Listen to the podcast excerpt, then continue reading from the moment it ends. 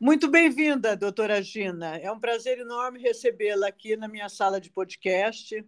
É, já soube pelo, por vídeos que assisti da senhora, já vi também recomendações de colegas dizendo do seu robusto trabalho e gostaria então de nessa oportunidade nesse podcast a senhora poder é, trazer todo esse esse caminho, né, que que você fez. Me permite chamá-la por você, Gina? Lógico, lógico.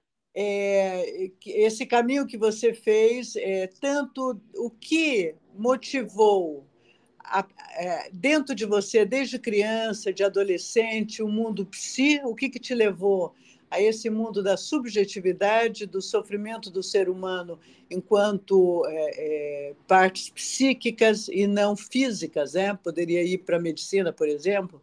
Então, o que a levou e todo o seu percurso com a psicanálise? É, é, é, a pergunta é ampla, ok? Bom, antes de tudo, muito obrigada pelo convite. É um prazer estar aqui com você. É, realmente, é, vamos, vamos fazer uma boa conversa. É, sobre o que você me perguntou. Bom, realmente é uma pergunta muito ampla. O que eu posso te dizer é que eu sempre gostei muito de conversar com pessoas, de aprender, de saber. Essa coisa do contato humano sempre foi algo que me moveu bastante. É, e quando eu sempre fui confidente dos meus amigos, das minhas amigas, gostava muito disso.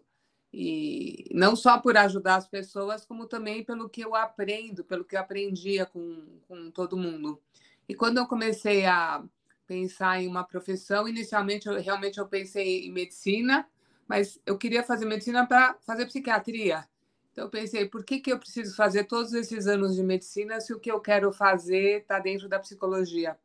E foi então que eu resolvi fazer psicologia. Eu é, fiz psicologia na USP, acabei me formando lá, é, fiz também o mestrado, fiz o doutorado lá, e, e, foi realmente foi muito bom. Eu acho que eu tive uma formação muito boa.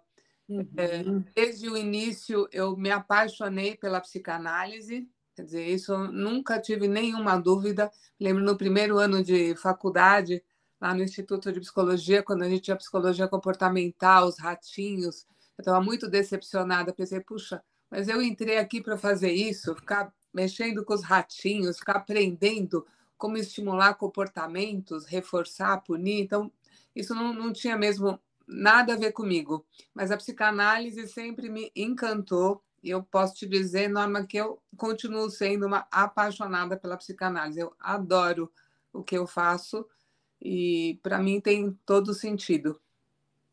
Sem dúvida. Então, é, nos, nos conte esse, esse percurso seu, né? Uhum. Bom, eu, é, como eu disse, já na faculdade eu tive contato com a psicanálise a partir da professora Mina Maggi, que era uma psicanalista e também professora lá da USP. Fiz, acho que, quase 10 anos de grupo de estudo com ela. Ela iniciou muitas e muitas pessoas na psicanálise que, que fizeram a psicologia lá na USP, né? E então a gente e foi aí que eu comecei a ter um, um contato mais aprofundado com as obras do Freud. Por dez anos nós fizemos um grupo de estudo sobre as obras de Freud com ela.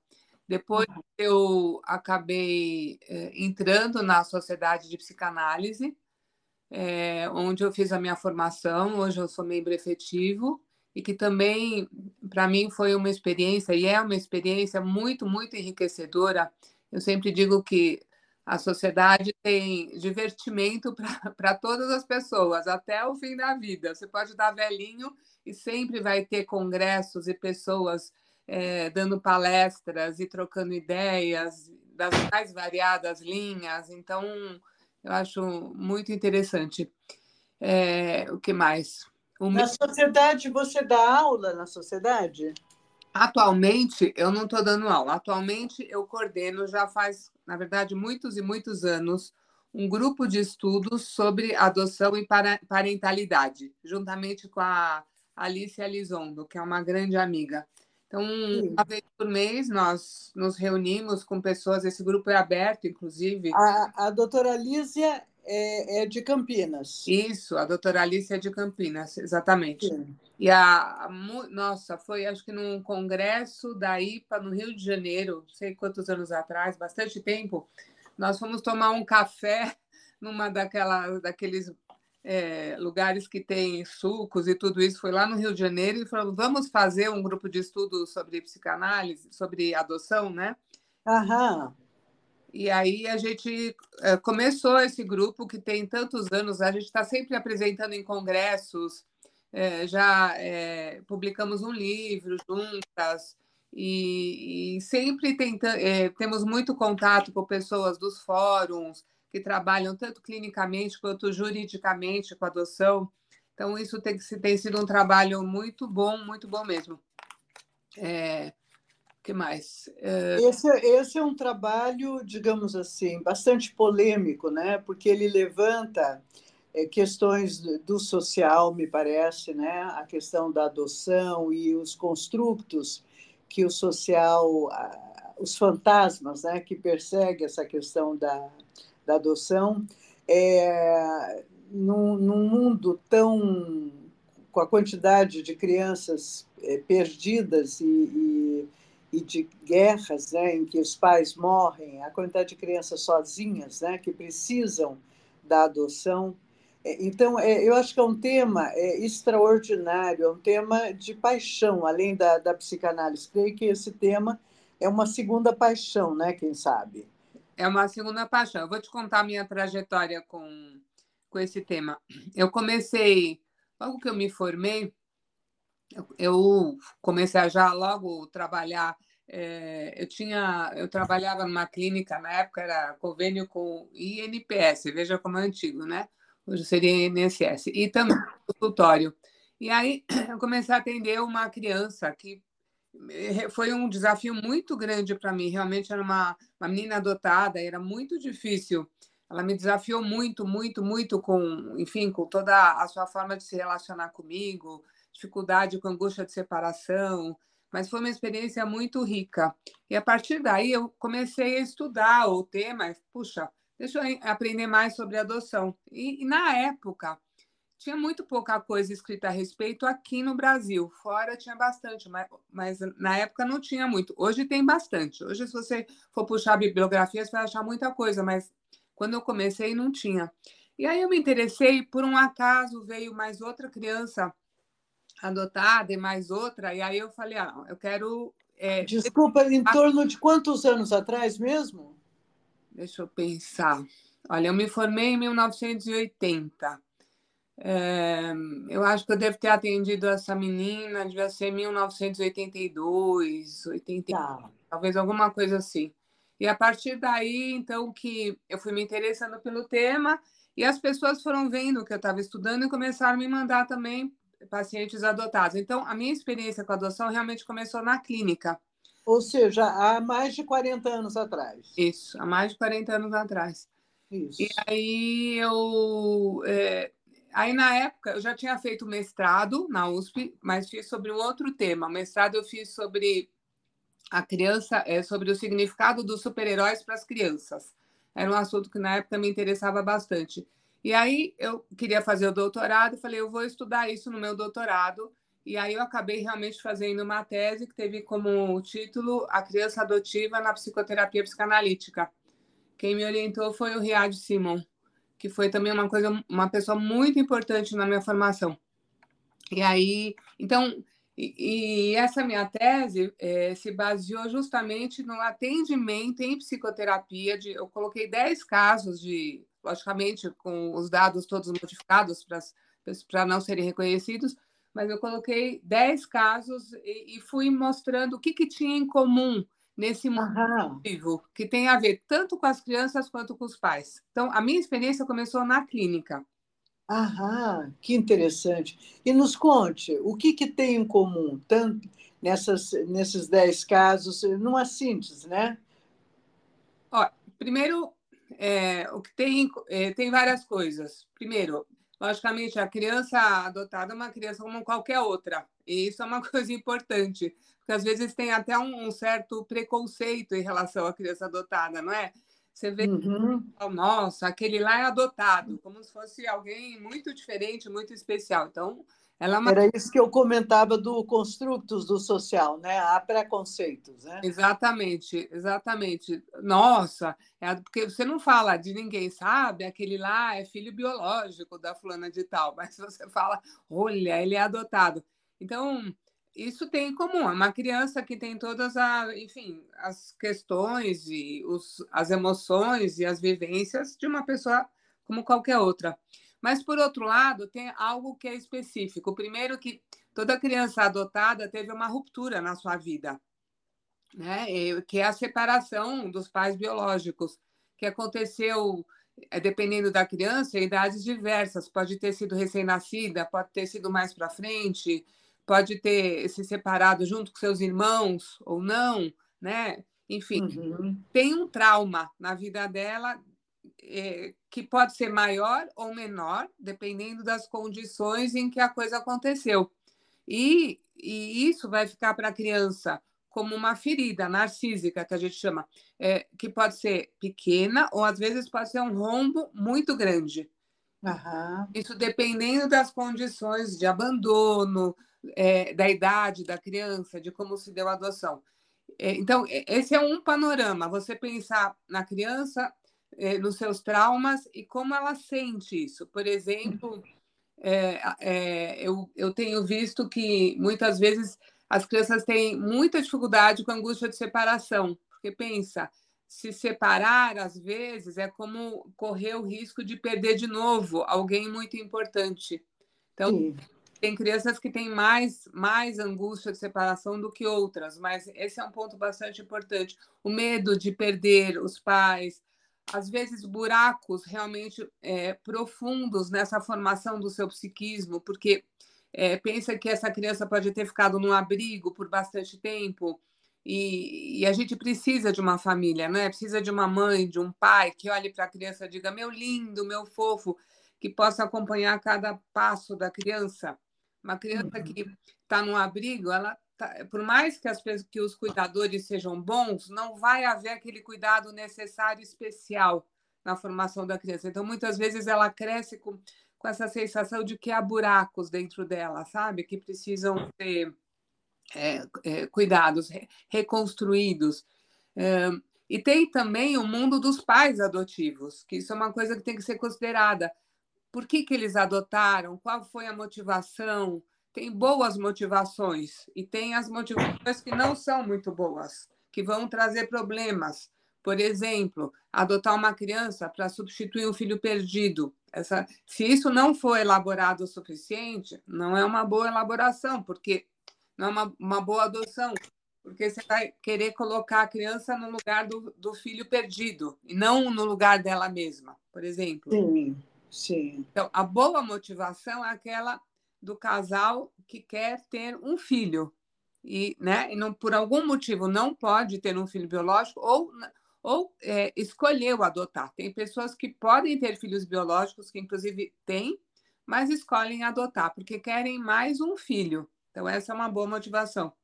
Uma... Isso, o, o ah. que é esse tipo de casal que é mais raro, né? Hum. Aquele casal que escolhe não ter filho biológico para adoção, o que os motiva?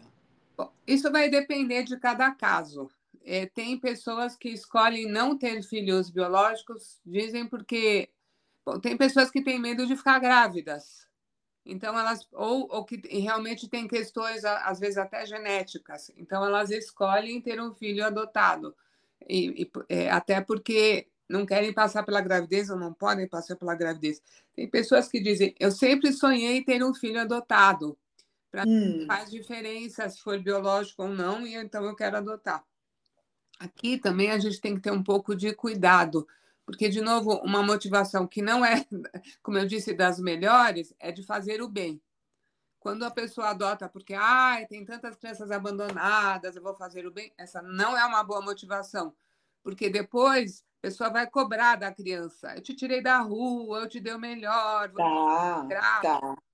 É, é aquele filme com a Nicole Kidman, que, que é, é, eu acho que é Leão.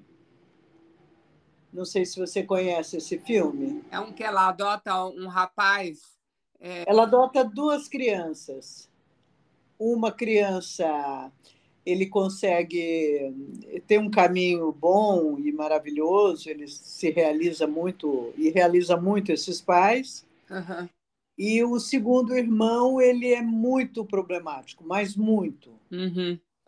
Você não viu ainda esse filme? Esse filme, não vi. Como é que... Olha, é, é um filme que eu recomendo porque ele ali trata de um casal biológico que podem ter filhos, uhum mas eles são tipo missionários, escolhem adoção pelo momento de guerras, né? Principalmente é. eles são australianos e, e a família, é, a adoção é feita num orfanato de crianças que, que perdem os pais na guerra da Índia, uhum. das castas da Índia. Sim. É, e, e, todo filme é doação para divulgar a questão de, de da, da, adoção. Uhum. Então, o próprio trabalho da, da Nicole Kidman é, é para é, do, é doação. Ela oferta, né? tanto a, a participação dela no filme quanto a direção é dela. É maravilhoso que ele também traz toda a estatística da quantidade de criança abandonada no mundo, quantas de, de, que se perdem, outras que perdem os pais. É, é ter toda uma estatística. Assim. É um filme extraordinário. Bom, mas ali eles mostram essa, esse, essa coisa do mérito, né? ou da, da caridade, né? De um casal missionários, né? que, enfim. É que aí é, é, muito polêmico, né? Porque uhum. qual é, essa é a intenção racional, uhum. mas o que está na base da psique, nós que lidamos com a subjetividade, a gente sabe que pode ser um engodo, pode ser um lugar bem complexo, né? Exatamente. É isso mesmo, porque, é, como eu disse, se é para fazer uma benfeitoria, você não está adotando aquela criança por ela mesma, você está adotando porque você precisa ser bom você precisa tirar as crianças da rua por alguma coisa mais genérica, né? E, uhum. dependendo do caso, lógico, sempre depende do caso, pode pesar para aquela criança, né? Ela é o produto uhum. da benfeitoria. Eu.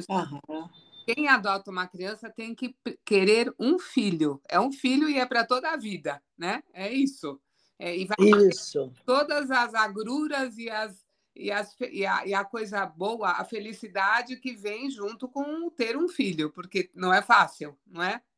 Exato, não é nada fácil. E nós estamos nesse momento. É, eu, eu trabalhei muito tempo em Curitiba e eu me lembro os primeiros casos em Curitiba de casais que brigam na separação porque ambos não querem o, o filho ou, as, ou a filha. Uhum. Fica um jogo de empurra, de fica com você, não, fica com você e assim vai que, é, é, que no meu contexto, dizemos, dizemos, dizendo assim, italiano, de famílias numerosas, esse é o mundo, o universo que eu conhecia, eu nunca tinha visto nada igual do, de brigas pelo oposto, porque não, não se deseja a criança, não se quer ter trabalho, não é? Uhum. Sim, e a gente vê tanto isso nas separações. Isso, bem como também na questão da adoção, é, devolverem a criança depois de um tempo, né? O casal tentar a adoção, ficar em filas, quem sabe criar uma, uma idealização ah. de como seria essa relação uhum. e depois não corresponde, querer devolver a criança. Sim, sim, infelizmente isso acontece. Eu acho que isso tem a ver, Norma, com é, realmente eu diria assim, problemas na preparação dos casais. Porque... Então, esse é um lugar muito importante para quem está nos ouvindo, para você poder dar as diretrizes disso, como evitar isso, uhum. qual é o protocolo dentro disso, tanto jurídico quanto do mundo psi, né? Sim.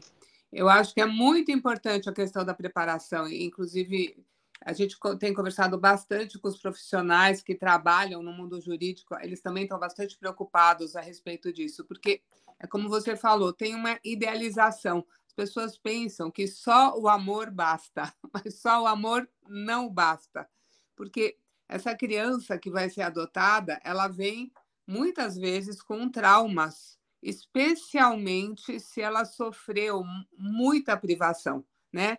E se são crianças também, é, crianças maiores, hoje em dia você nem fala mais em adoção tardia, você fala adoção de, adoção de crianças maiores, seria de três anos ou mais.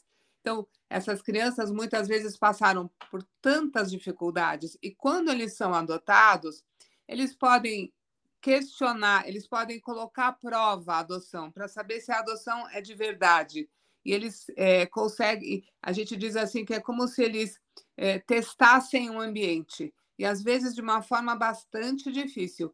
Os pais que adotam, eles pensam, eu estou entrando com todo o meu amor, vai dar tudo certo, mas eles precisam ser avisados. O Winnicott tem um artigo onde ele fala uma coisa que eu sempre digo para os pais, sempre. Eu digo que se uma criança sofreu muita privação, os pais têm que saber, os pais adotivos têm que saber que eles não, no começo, eles não serão apenas pais, eles serão pais terapeutas de uma criança carente. Muito bom, muito bom. E se tudo der certo, com o tempo eles não vão mais precisar ser pais terapeutas e poderão ser apenas pais mas as pessoas têm que saber disso. Então, como elas idealizam esse processo, elas adotam, depois acontecem todas essas dificuldades. O que, que acontece? Às vezes a criança rouba, a criança mente, a criança tem dificuldade para dormir, ela é, muitas vezes ela fica extremamente sensível. Qualquer coisa que acontece, ela acha que ela vai ser abandonada de novo. Né? Ela consegue achar os pontos fracos dos pais e ali direto. Mas isso tudo, se, se, é, se essa família tiver uma boa preparação e se ela for acompanhada, isso tudo pode ser superado. Já vi muito. Quando você diz ser acompanhada, é pelo trabalho que você e a Alice fazem? Pelo trabalho que a gente faz, pelo trabalho clínico. Eu mesma, muitas vezes, faço uma orientação com famílias que. É, que de adoção e me procuram e a gente vai conversando, porque se você entende o que está acontecendo, você tem muito mais condições de lidar com aquilo. Às vezes a criança precisa de terapia, em alguns casos até é necessário uma terapia familiar, né? Acredito. Uhum. Os pais adotivos que precisam de uma terapia, porque para eles também é difícil. Pensa, você ter um filho, na verdade, é você realizar um desejo narcísico. O meu filho vai ser a minha continuidade, ele vai ser muito mais bonito e mais lindo e mais inteligente, mais tudo. E aí você adota uma criança que passou por situações difíceis e aí ela tem problemas na escola, ela não consegue ser alfabetizada, ou ela é agressiva, ou isso, aquilo, outro, e eles se decepcionam. Onde está a minha continuidade, entende? Uhum. Eles também precisam poder lidar com as suas questões para abrir um espaço é, de encontro. Eu já trabalhei, inclusive, com pais e filhos juntos. Foi até uhum. lembro de um atendimento muito bonito. Eu atendi a mãe e a menina, é, a mãe e a mocinha, e no começo elas nem se olhavam. E depois de um tempo de estar uhum. juntas, um dia eu olhei assim e elas estavam se olhando. E eu disse a elas: vocês repararam que vocês estão se olhando a primeira vez que isso aconteceu? Uhum, que lindo! Foi que lindo. Um momento muito mágico, muito bonito. Sem dúvida, que, que realização é essa sua. É, é, Gina, por gentileza, só esclareça para o leigo, quem não é do mundo psi, por que, que nós usamos essa expressão é, que é uma realização narcísica? Ah, tá. Na verdade, assim, é, a palavra narcisismo ela pode ter muitos sentidos. Às vezes as pessoas só pensam no narcisismo no seu sentido, eu diria assim, negativo, ruim, como se fosse egoísmo, né? Como se isso autocentrado. Mas na verdade, o narcisismo é uma fase, é a nossa fase inicial da vida, onde a gente se constitui, onde você vai é, construindo o seu eu, você vai construindo gostar por você mesmo, a sua autoestima, a sua autoimagem. E, é, na verdade, ele, ele é construído na relação do, do bebezinho com a mãe, com o pai, quando ele, ele é cuidado, ele é olhado, ele vai construindo um sentimento dele mesmo. Isso é uma coisa muito importante e a gente vai pela vida, na verdade, tentando assim, justamente é, é, viver isso e, e, e e como eu diria, e, e, continuar isso através dos nossos filhos. Existe também um desejo de perfeição, isso também faz parte do narcisismo. E já que eu não posso ser perfeito, meu filho será perfeito, né? Sim, o meu terrível. desejo de grandeza, eu vou viver projetando isso no meu filho. Sim. É, é, desculpa, é, só complementando o que você está falando, para as mães, principalmente, entender esse momento, complementando, é, é Sua Majestade o bebê, ou seja, a mãe abre mão da sua individualidade e tem que viver para o bebê, e é uma fase de muito sacrifício. Hoje, as mulheres, principalmente atuais, sentem muito esse momento, né? em que elas abrem mão da sua individualidade, muitas vezes do trabalho e da, da relação do casal, e se volta totalmente para o bebê, para a criança. É, é, a fase narcisista tão necessária para o, para o, bom desenvolvimento psíquico dessa criança, não é? Exatamente, exatamente. O Winnicott é muito bom para falar disso, né? Ele diz no começo, quando a criança está. Primeiro, a mãe já grávida ela vai cada vez mais só pensando nesse bebê. Ele, ele se torna o centro do mundo dela, é estado que ele chama de preocupação materna primária. E depois que o bebezinho nasce, ela continua com o bebezinho no centro da vida dela. E para ele isso é constitutivo. Ele isso. ele que controla a mãe. Depois, com o tempo, ele está entendendo que a vida não é assim. Tem gente que até o fim da vida não entende, mas a maioria das pessoas entende. Sim. Né? Sim. Mas é, é, é essa fase é, que principalmente acontece o que nós chamamos de hold, Isso. em que a mãe e o bebê viram um só em enamoramento, essa fase ela é constituinte da saúde mental dessa criança. É? exatamente, exatamente. E quem não viveu isso plenamente, suficientemente, vai passar a vida procurando de alguma forma tampar esses buracos. Isso é o que eu falo sobre as crianças que as, as crianças que são adotadas, né? Porque Sem dúvida. elas tiveram um começo de vida tão difícil, tão difícil que isso não era possível. E aí, uhum. vamos dizer assim, elas vão buscar isso no futuro. Mas eu digo assim, é, ainda bem que a vida nos oferece outras oportunidades. Se eu não pude ter o que eu precisava lá atrás, eu ainda poderia viver isso com outras pessoas no futuro. Sem dúvida. Eu, eu, percebo hoje, principalmente esse momento que nós estamos nas relações líquidas, né? Amor líquido, as pessoas com muito medo de compromisso e de comprometimento afetivo. Eu sinto que algumas, é, alguma, alguns pares, ao se encontrar, alguns encontros, um dos dois tem que fazer isso que você falou dessa adoção, uhum. em que a pessoa foi tão machucada num último relacionamento, numa separação, ela vem tão é, quebrada que o outro faz é, isso que há pouco você falou do protocolo de pais terapeutas, ou seja, é, é, ou o rapaz ele é um continente para essa moça que está digamos assim, muito atrapalhada na, na, nas suas emoções, ou a moça é que faz esse movimento de é, namorada, mas um pouco terapeuta, vai cuidando daquela pessoa que veio muito ferida, né? Eu acho que é um momento muito contemporâneo esse nosso, né? Essa essa dor psíquica é muito contemporânea. É, uhum, sim. É, eu não sei se você terminou de dar o protocolo, porque eu creio que quem tenha interesse na adoção hum. esteja. É, é, nós teríamos que completar bem essa, esse Sim. protocolo, né? Bom, é, é eu estava falando da motivação, né? Então, Isso. é uma coisa importante. Depois, é, se depois que essas pessoas realmente decidiram que vão adotar e, e conseguiram trabalhar isso bem, elas vão passar por todo um processo nos fóruns. É, eu tenho um livro, é, um, eu tenho vários livros sobre adoção, e um dos meus livros se, se chama Tornando-se Pais, a adoção em todos os seus passos, que é da editora Blucher. Eu vou justamente é, falando sobre todos esses passos, na, na, no sentido de, eh, de buscar a adoção, e também eu vou falando de toda a parte psicológica de uma forma bem simples, de um jeito que eu acho que os pais podem entender. Então, eles vão até os fóruns, lá nos fóruns, eles vão ser atendidos pelos profissionais. Hoje em dia, até pela lei, eles, são, é, eles passam por grupos de pais que justamente vão discutindo todos esses assuntos no sentido de fazer uma preparação. Um, Excelente, Eugênia. Só repete o nome do livro, por gentileza. Editora Blucher. Tornando-se pais, a adoção em todos os seus passos. Excelente, é, ok. De um jeito bem simples. Eu escrevi, eu escrevi exatamente para pais, para deixar claro passo a passo. Processo. E também a parte psicológica. Excelente, excelente. Aham. Desculpa ter interrompido. Imagina.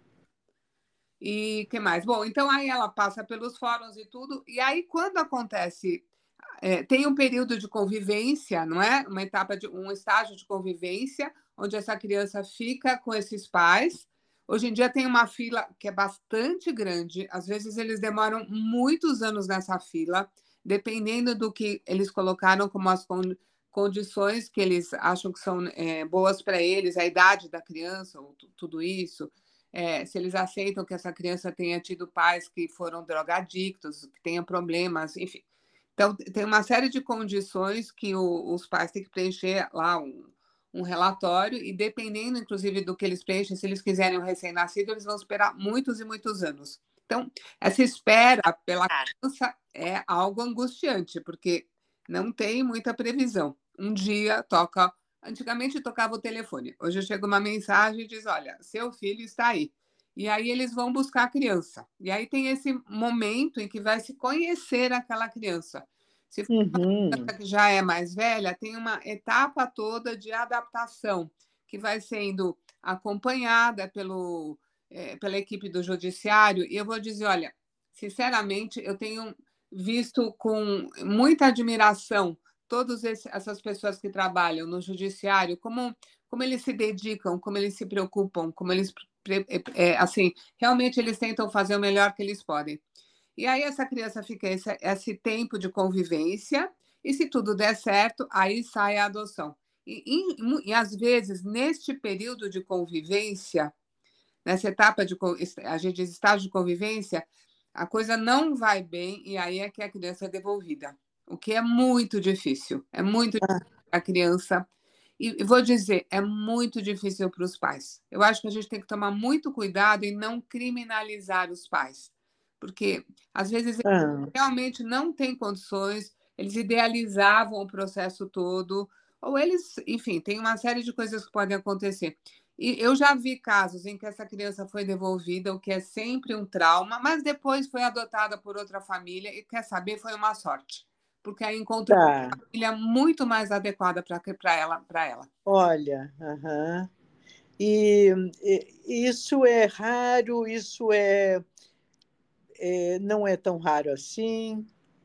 Olha, eu acho que é, eu, eu diria assim, não é o que acontece o tempo todo, mas às vezes acontece. Eu não, eu não tenho condições aqui de te dizer exatamente dar números. Sim. Acontece. Ou seja, mais... não é tão, não é, é, não é ordinário, não, né? não, não é, é, comum. Não é ordinário. Sim.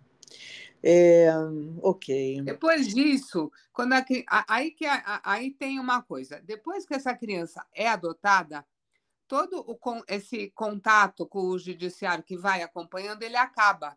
A lei não prevê que haja um acompanhamento depois que a adoção realmente eh, foi realizada, né? É, e aí, aí que começam as coisas, porque para alguns vai bem, tudo vai bem, mas para outros começa a haver problemas. E aí que eu aconselho os pais, quando, as, quando eles tiverem algumas dúvidas, questões, que eles já desde o começo busquem orientação, sabe? Como algo preventivo, alguma coisa que possa prevenir problemas maiores futuros. Acho que quando a gente sabe o que está acontecendo, é muito mais fácil de lidar. Uhum, sem dúvida, sem dúvida. É, uma pergunta. É, é eu acho que o protocolo você deu todo, né? O caminho e o seu livro vai elucidar completamente, Sim. né? Uma pergunta: existe uma fase do desenvolvimento de todos nós, mas do desenvolvimento emocional, psíquico, que as crianças se sentem é, que foram é, rejeitadas ou adotadas. Cria-se uma fantasia de que eu não sou dessa família, ou meus pais não me amam o suficiente. Esse, esse, essa fantasia, né, bem freudiana, bem lá do, do, do, do, clássico, né, dos pensamentos do mundo psi, é, o que, que você poderia ampliar ou trazer a esse respeito, hoje, né? Sim, olha, é, Freud falava, em, ele tem um artigo que se chama Romance Familiar, onde ele fala justamente dessa fantasia, de que a, a criança foi adotada. A gente vê isso, né? Muitas vezes, ah, eu achava que eu fui adotado, eu acho que fui adotado. Ou, às vezes, o, os irmãos falam para o irmãozinho, né? Ah, você foi adotado.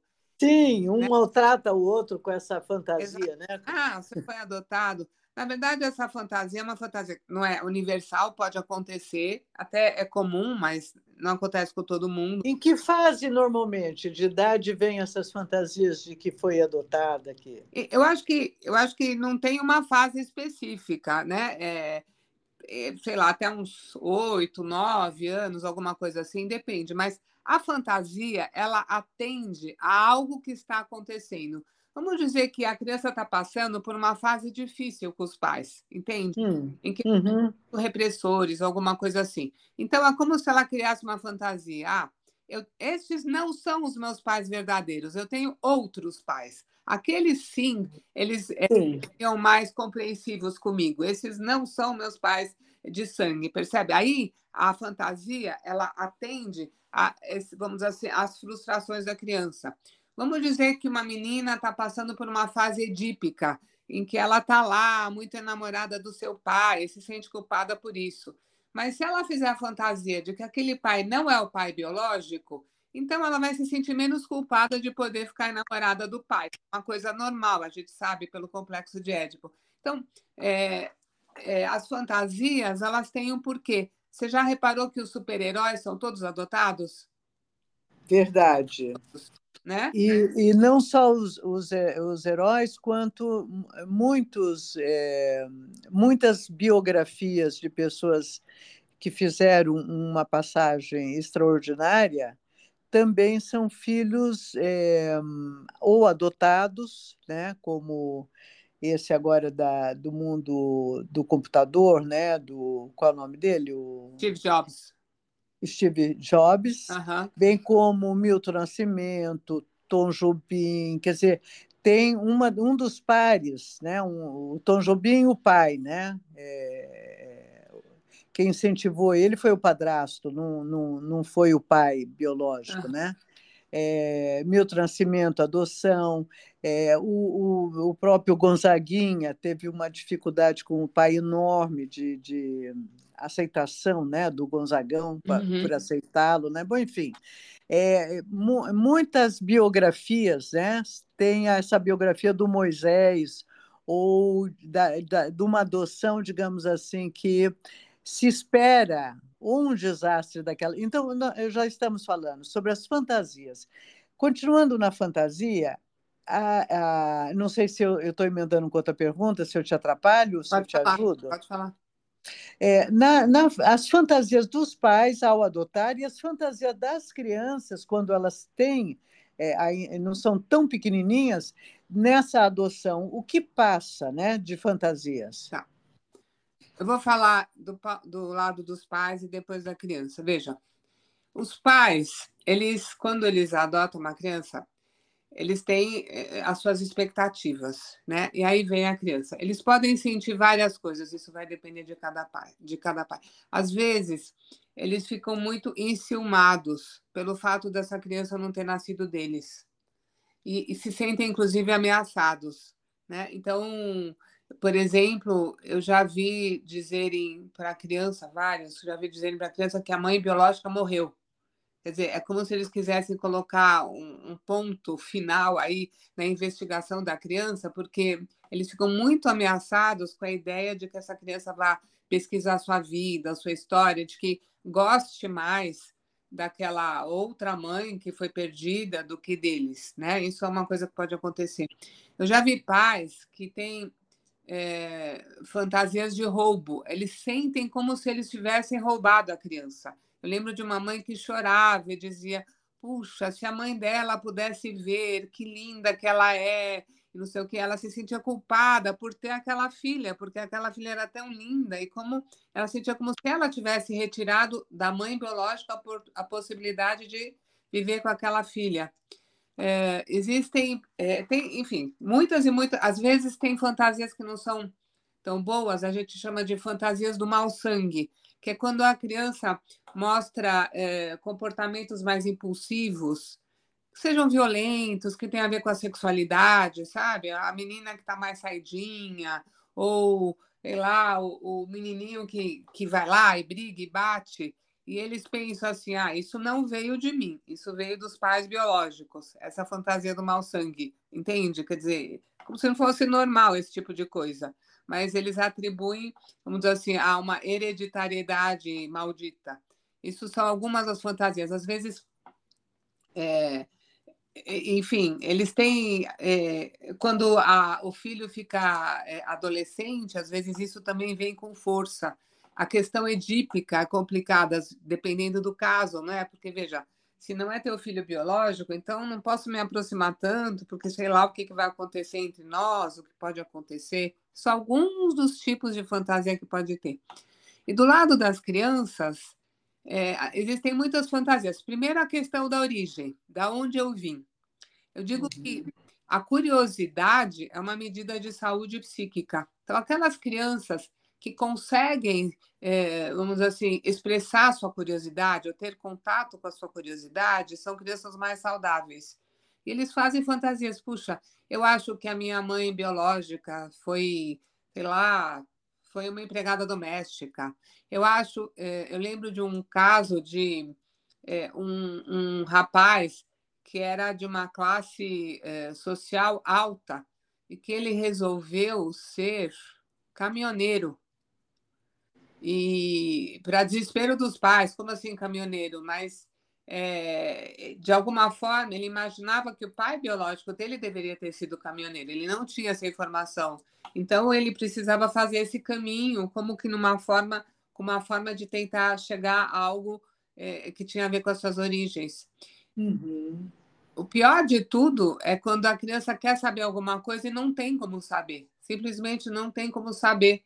E aí ela se sente um ET, como se tivesse caído Sim. em algum lugar, sem, sem conseguir puxar nem um fiozinho é, que lhe diga a sua proveniência. Às vezes eles têm fantasias de roubo. Eles imaginam que eles podem ter sido roubados, né? Sequestrados, roubados. Sim, sim. É, outras fantasias são: ah, meus pais biológicos deviam ser muito melhores do que eu tenho aqui. Sim. Romance familiar. Eles sim me entenderiam. Então, são as mais variadas fantasias. Uhum. Aliás, os contos de fadas trazem muito contos que alimentam essas fantasias, não? Sim, muitos, muitos. A gente vê histórias de órfãos, órfãos, muitos mesmo.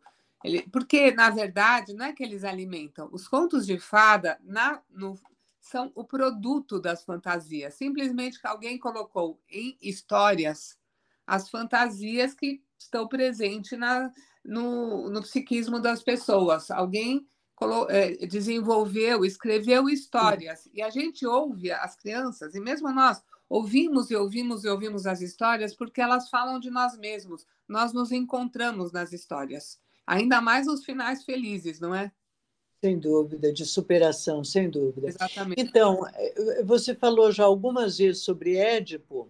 É, lógico que é, é, esse é um termo da psicanálise que já está na cultura, mas é importante também a gente elucidar, né, para quem não é do mundo psi, uhum. o que vem a ser essa, esse Édipo, quando quando a criança busca a identidade dela, quando os pais, por exemplo, é muito comum nós percebermos, hoje já, quem sabe, nem tanto, pela informação que temos, mas é comum você ver famílias adotarem a criança e não contarem a verdade até muito tempo. A criança está grande e, e aí vai ter que ser o dia da revelação de que ela foi adotada, ou é, a criança muitas vezes surpreende em comportamentos de rebeldia e revolta, outras vezes ela responde que sempre ela soube da adoção, que daquilo não é novidade, enfim.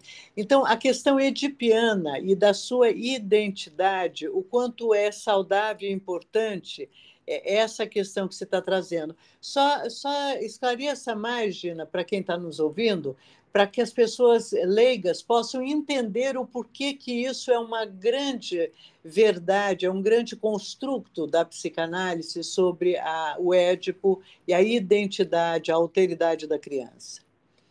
Olha, aí a gente precisaria entrar em todo o desenvolvimento. Eu vou falar muito, muito brevemente, mas é, o que a gente vai percebendo, conforme a criança vai crescendo a partir de uma, enfim, quando ela já tem condições, eu digo, de viver é, de, de, de olhar não só para a mãe, mas existem três, eu, mãe e pai, vai se construindo aí todo um tipo de relação que considera que a criança, vamos assim, está dentro é, de um triângulo, né? E, e, e é normal que o menininho ou a menininha cresçam e em algum momento tenham fantasias, como se fosse a namorada da mamãe, o namorado do papai, a, a namorada do papai, é, enfim, isso é, da criança é tanto em relação à mãe quanto em relação ao pai, né?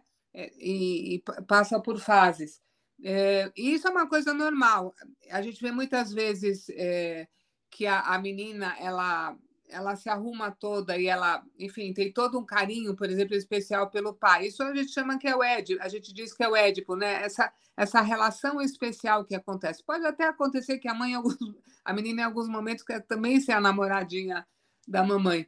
Isso é normal, faz parte do desenvolvimento, mas são fantasias. É, é, é, em seguida, o papai e a mamãe, que são as primeiras, vamos dizer assim, é, figuras por quem essa criança vai sentir esse tipo de coisa, vão ser substituídos no futuro pelos namoradinhos, pelos maridos, pelos companheiros, pelas esposas.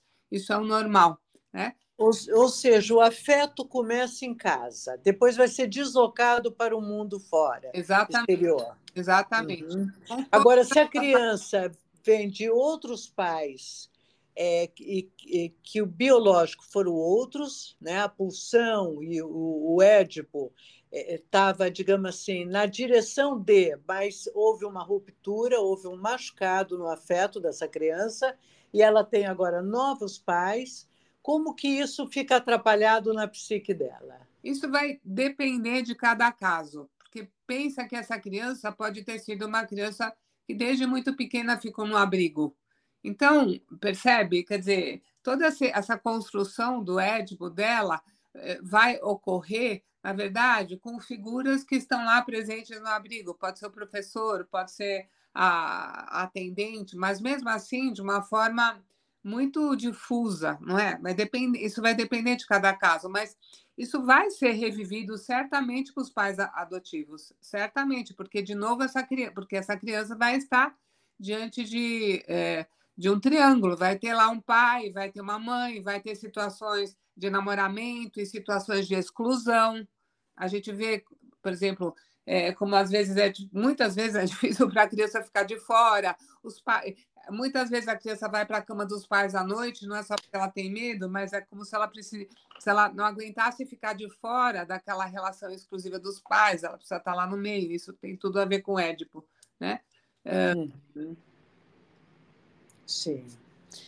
Desculpa, tá? É, não sei se eu, eu eu, eu quis ficar um pouco mais aí, porque é, diante desses construtos que pensam, né? Eu quero adotar, porém a gente não sabe a procedência, né? De repente é uma criança que pode, inclusive, é, como aquela Susan que matou os pais, pode amanhã isso que eu estou fazendo um bem, pode numa a fantasia, né? Como eu não sei a procedência, se os pais são drogados, se são maloqueiros, que tipo de pais são esses que abandonaram essa criança, amanhã isso que seria uma boa ação pode voltar-se contra a, a, a, nós mesmos, né?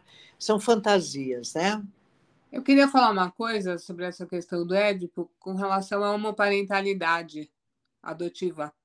Porque hoje em dia, que acho que é um tema também muito atual, muito atual, é, homoparentalidade acontece, não precisa ser é, necessariamente algo que passa pelo, pelo, pela adoção nos fóruns, né? mas hoje em dia os, existem casais, pessoas homoafetivas que tem, adotam filhos. E aí, às, às vezes as, as pessoas perguntam como é que fica o Édipo nesse caso. Sim, ótimo, né? excelente. Uhum. Essa é uma, também uma pergunta bastante instigante. E é bem interessante, porque a gente vê que muitas vezes nesses casais homoafetivos, um deles assume um lugar, outro assume outro, mas o ético também acontece. A criança também pode ter muita dificuldade de se sentir excluída, às vezes tem um namoramento mais com um do que com outro, né? Então, é, isso também vai acontecer. Além de, vamos dizer assim, e, é, e, e, e, isso é, algo, é, é, muito interessante ver. São coisas que estão sendo estudadas hoje, que estão sendo vistas e que fazem parte da contemporaneidade. Sim, e, mas é uma questão, eu acho que é importante sinalizar que a função, né? Uhum, exatamente.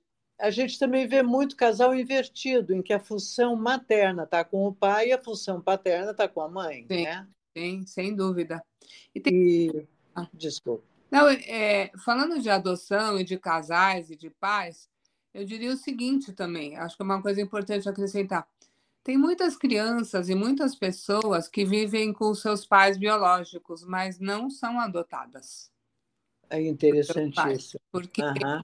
né, você pode viver com seus pais biológicos e não ter um sentimento de que você eh, realmente tem uma proximidade, uma sintonia, de que você é filho de fulano ou de fulana.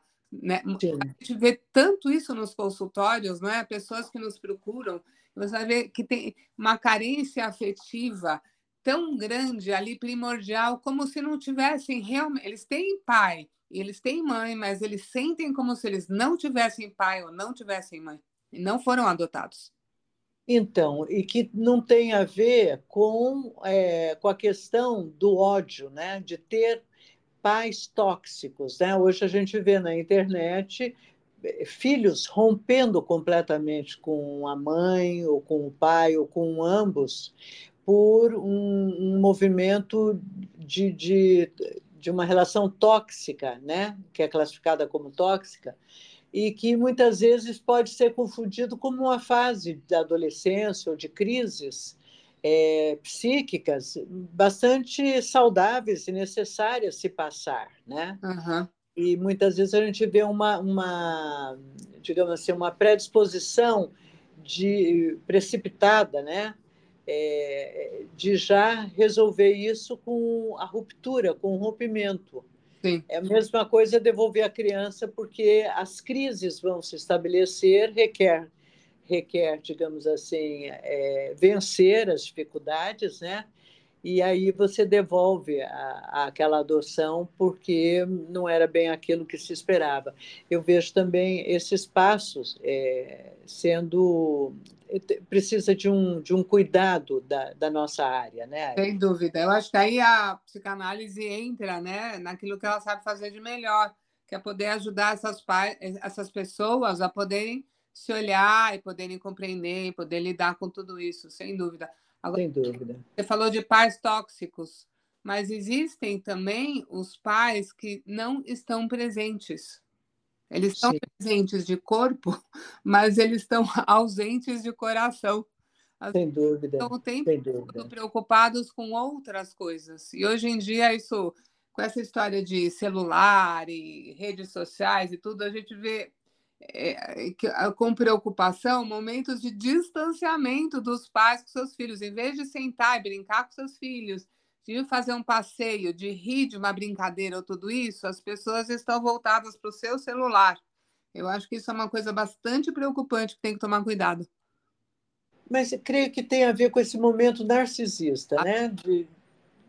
Uhum de, de, de, personalidades voltadas ao narcisismo, porque exatamente há 30 anos atrás, ou há 35 ou 40 anos atrás, não teve essa fase do holding bem feita né, do narcisismo, isso vai se esticando e é, constituir uma identidade que depois possa se sacrificar para ter um bebê e ter um filho é, é muito custoso, né? Não dá para abrir mão da internet, do celular, do, uhum. do, da selfie, né? Dos vazios também, né? A gente vê, é, como você fala, como a gente estava falando dessa questão do ser adotado ou não, os vazios que tem dentro das pessoas. Isso tudo, esses, é, é, todas as redes sociais e tudo isso, às vezes vem é, como uma tentativa de preencher um vazio que a pessoa sente dentro de si, sabe? E que acaba sendo transmitido psiquicamente para os seus filhos, depois vai para os netos, né? Essa é a transmissão dos vazios. Sem dúvida. Sem contato, um contato mais genuíno consigo mesma, que não sentem uma consistência dentro de si. Sem dúvida. Gina, qual a diferença para os pais que vivem essa situação que eu vou falar agora? Qual a diferença entre filho de criação e filho de adoção? Você já começou a falar sobre filhos biológicos que ainda não foram adotados, e dentro dessa linha, entre aquele filho que fica entre a cozinha e a sala, dependendo da visita, ele é chamado para ir para a sala, dependendo, ele deve ficar na cozinha, ou de criação. E a adoção é adoção. O filho de criação é uma, é uma espécie de um filho adotivo só que não é algo que é oficial. Então, esse que é chamado para a sala ou para a cozinha, vamos dizer assim, ele, ele tem, ele vive uma espécie de adoção. Às vezes ele é filho-filho e às vezes ele não é filho, ele é o filho da empregada e vai lá para a cozinha, tá certo? Mas tem, é uma espécie de adoção. Agora, a adoção jurídica propriamente dita, talvez seja uma adoção onde existe um compromisso maior nesse sentido, né? É meu filho, eu apresento para o meu filho para todo mundo, eu tenho todas as obrigações e, e, enfim, todas as responsabilidades que um filho traz.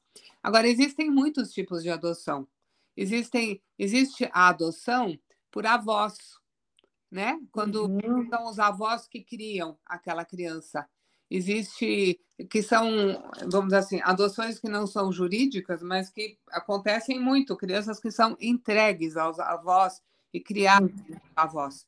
Como Sim. apenas um exemplo, né? É, uhum. Um dia, é, isso também é um assunto que eu tenho estudado bastante, estou trabalhando bastante com isso, com as fertilizações assistidas. Então, existem as adoções de embriões, existem uhum. adoções de gametas, né? É muito, ah. muito comum hoje em dia que acontece? As mulheres esperam muito para engravidar, porque estão cuidando da sua profissão, etc. E quando elas começam a tentar, por volta de 38, 40 anos, elas já não conseguem mais com seus próprios óvulos.